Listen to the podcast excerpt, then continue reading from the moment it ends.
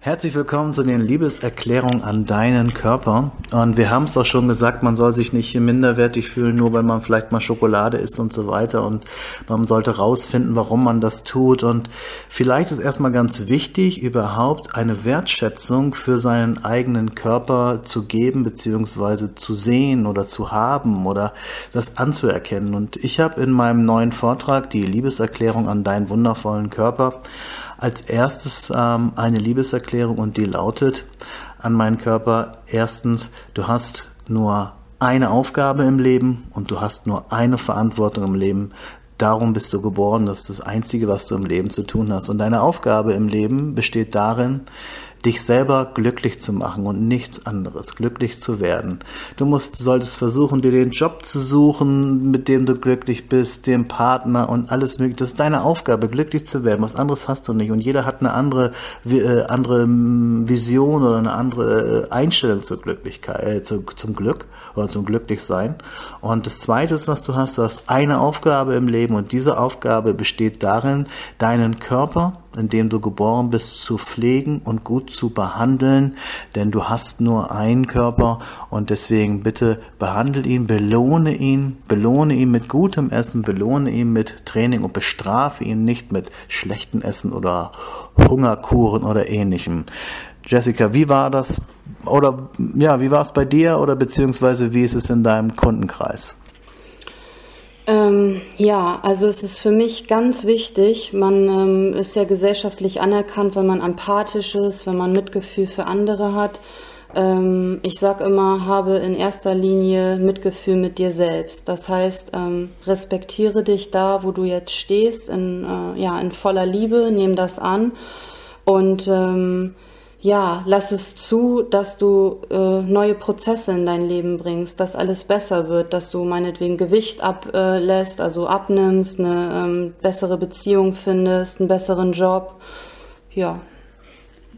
Bedeutet also, das ist, glaube ich, das Wichtigste überhaupt zu erkennen, dass man sich selber wertschätzt und selber liebt, was ja viele nicht tun. Sie sehen das so als Selbstverständlichkeit an. Ich habe jetzt diesen Körper und ich esse irgendwas, der funktioniert ja trotzdem. Glaubst du, dass äh, es mehr Menschen gibt, die eher darauf achten, dass das Auto den, das richtige Benzin hat, das richtige Öl hat oder das Haustier das bessere, die bessere Ernährung hat als der Mensch selber? Ähm, ich empfinde so, ja, es ähm, dreht sich in unserer Gesellschaft viel ums Außen, dass man halt ein tolles Haus hat, ein tolles Auto, damit man sich vergleichen kann und gut dasteht.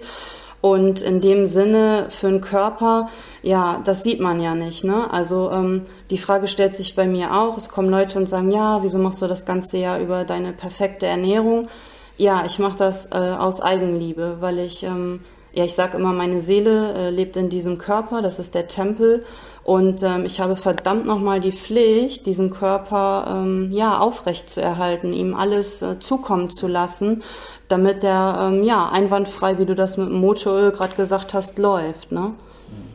Vielleicht nochmal für die Zuhörerinnen und Zuhörer, die gar nicht wissen, wie das Leben entsteht. Ihr habt das sicherlich schon mal gehört, aber ich finde, das Leben ist ein Wunder. Und zwar ein Wunder, weil da eine Eizelle ist, die dann von einem Spermium befruchtet wird und dann gibt es die Zellteilung und das Gewebe, Bindegewebe entsteht, die Zellen äh, ordnen sich unter zu Organen, entlang der Wirbelsäule entsteht neues Leben und nach neun Monaten kommen so äh, 50 bis 60 Zentimeter, drei bis vier Kilo schwere Stoffwechselmaschine raus und dieses Kind kann schreien und machen und tun und stundenlang schreien und es wird nicht heiser, das ist für mich ein Wunder. Und diese Zellen müssen einfach ernährt werden. Und in den ersten Jahren macht man das meistens noch, vielleicht Muttermilch oder gute Milch oder gutes Essen. Und irgendwann habe ich so das Gefühl, schleicht sich das so ein, ja, Hauptsache satt. Wie siehst du das?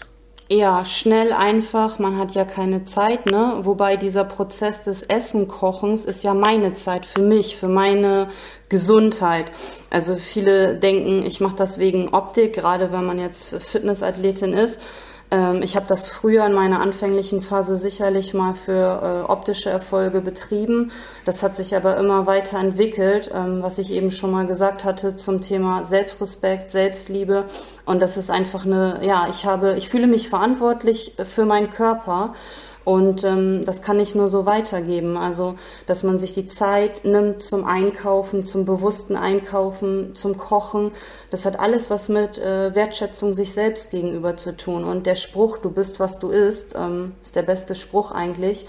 Ähm, ja, alle unsere Organe, unsere Haut, ähm, man sieht das schon, ob jemand viel äh, 5 Minuten Terrin und Twix isst oder halt Gemüse, Obst, ähm, gute Fette in Form von Nüssen. Also ich behaupte, das fängt schon beim Hautbild der Person an ähm, und über die Körperfülle, man sieht das schon. Ja, genau. Man, man sieht das im ersten Jahr, sicherlich sieht man das nicht. Es dauert so ein paar Jahre, bis man dann durch Ernährung nicht mehr so gut aussieht ähm, oder durch, durch falsche Ernährung sich verschlechtert. Und deswegen sage ich immer, das Wertvollste, was du je in deinem Leben besitzen wirst, ist dein eigener gesunder Körper. Und nochmal, belohnt euch mit gutem Essen, nehmt euch die Zeit für euren Körper. Es ist keine Bestrafung, es ist, ähm, es ist eine Belohnung. Und hasse nicht das Fett an deinem Körper, sondern hasse das Essen, was das Fett an deinem Körper bringt oder was dich fett macht. Das sage ich zum Beispiel auch, wenn ähm, dicke äh, Menschen zu mir kommen und meinen äh, Rat suchen, meine Hilfe, meine Zusammenarbeit. Ähm, dann ist der erste Schritt, das hört sich jetzt vielleicht für den einen oder anderen lustig an, dass ich sage, ähm, die sollen ja sich lieb haben. Also wir plaudern jetzt mal aus dem Nähkästchen. Die sollen ihren äh, Speckbauch anfassen oder ihren speckigen Popo und sagen, Mensch, Speck, du bist jetzt da gewesen. Ich habe gelernt, warum du da sein musstest. Also da ist ein Lernprozess dahinter. Und ich kann dich jetzt in aller Liebe, im wahrsten Sinne des Wortes, loslassen. Das heißt, ähm, die Leute machen so einen Loslösungsprozess von ihrem Speck bei mir. Lach nicht. Nein, ich lache überhaupt nicht. Äh, ich, ich äh, denke nur darüber nach, was jetzt gerade die Zuhörerinnen und Zuhörer denken. Da wird es bestimmt ein paar geben, die sagen, Mensch, ey, boah, die Jessica, die ist so einfühlsam, das ist total schön, was die sagt. Ich kann mir das wirklich vorstellen, das ist jetzt kein Spruch. Und ein paar denken, ey, was, was, was erzählt die da? Ich soll meinen Po anfassen und dies und das und so. Und das ist halt auch eine Sache, wie wir auch schon besprochen haben, man muss das Nee, muss man nicht, aber man kann ja mal das, was wir sagen, annehmen und vielleicht bringt das ja auch was, oder in den meisten Fällen, wir haben es ja ein paar Mal bewiesen im Coaching, äh, bringt es was, um sich wirklich mit seinem neuen Ich zu identifizieren. Und ich würde sagen, neu ist, der, ist die Überleitung für einen neuen Podcast. In diesem Sinne, herzlichen Dank für euer Zuhören, euer Andreas und Jessica. Juhu.